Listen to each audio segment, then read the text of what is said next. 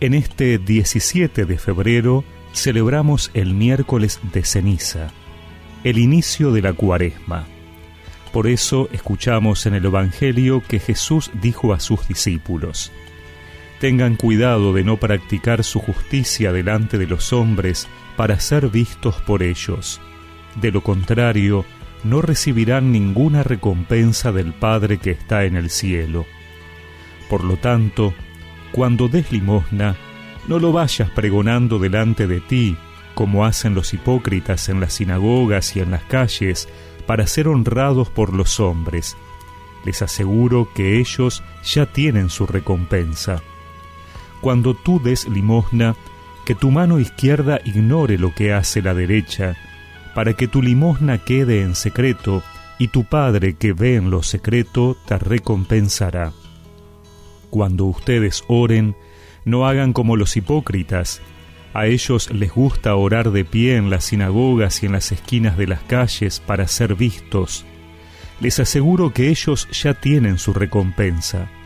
Tú, en cambio, cuando ores, retírate a tu habitación, cierra la puerta y ora a tu Padre que está en lo secreto, y tu Padre que ve en lo secreto te recompensará.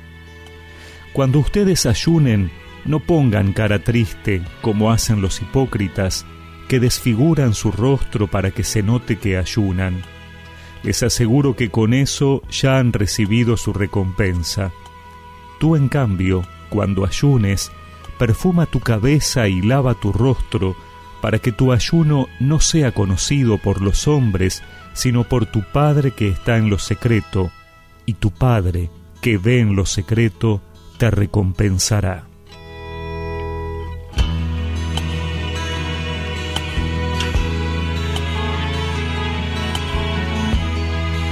Las recomendaciones de Jesús hacen referencia a tres de las prácticas de piedad más difundidas en la fe judía, el ayuno, la limosna y la oración. Ellas deben ser hechas con sinceridad de corazón, para no caer en la hipocresía de buscar el aplauso y el reconocimiento.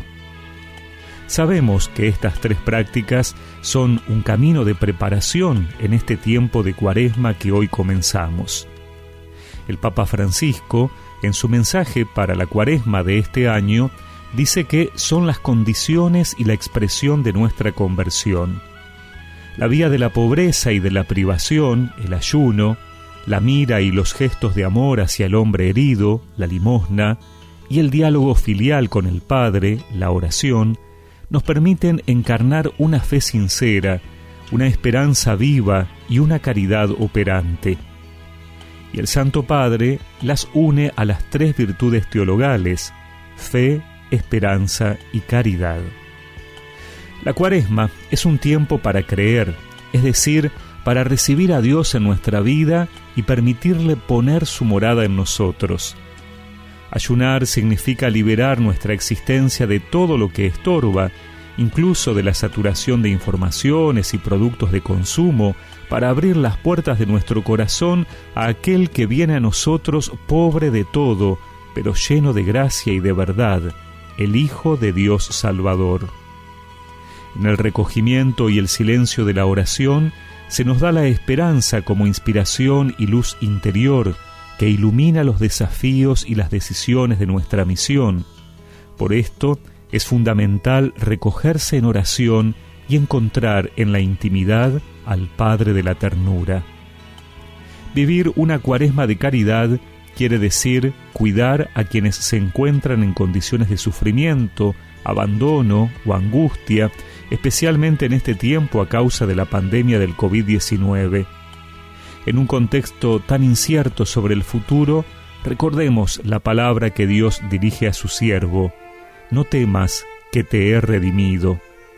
Ofrezcamos con nuestra caridad una palabra de confianza para que el otro sienta que Dios lo ama como a un hijo.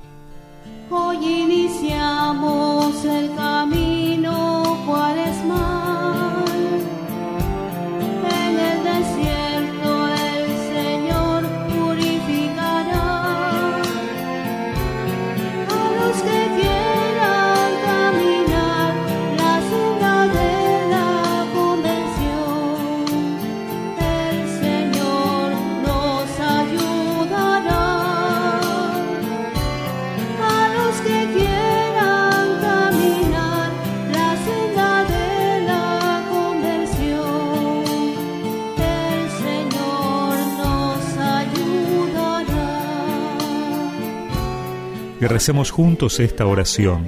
Señor, que este tiempo de cuaresma que hoy comenzamos sea para mí la oportunidad de crecer en fe, esperanza y caridad para celebrar gozoso tu redención.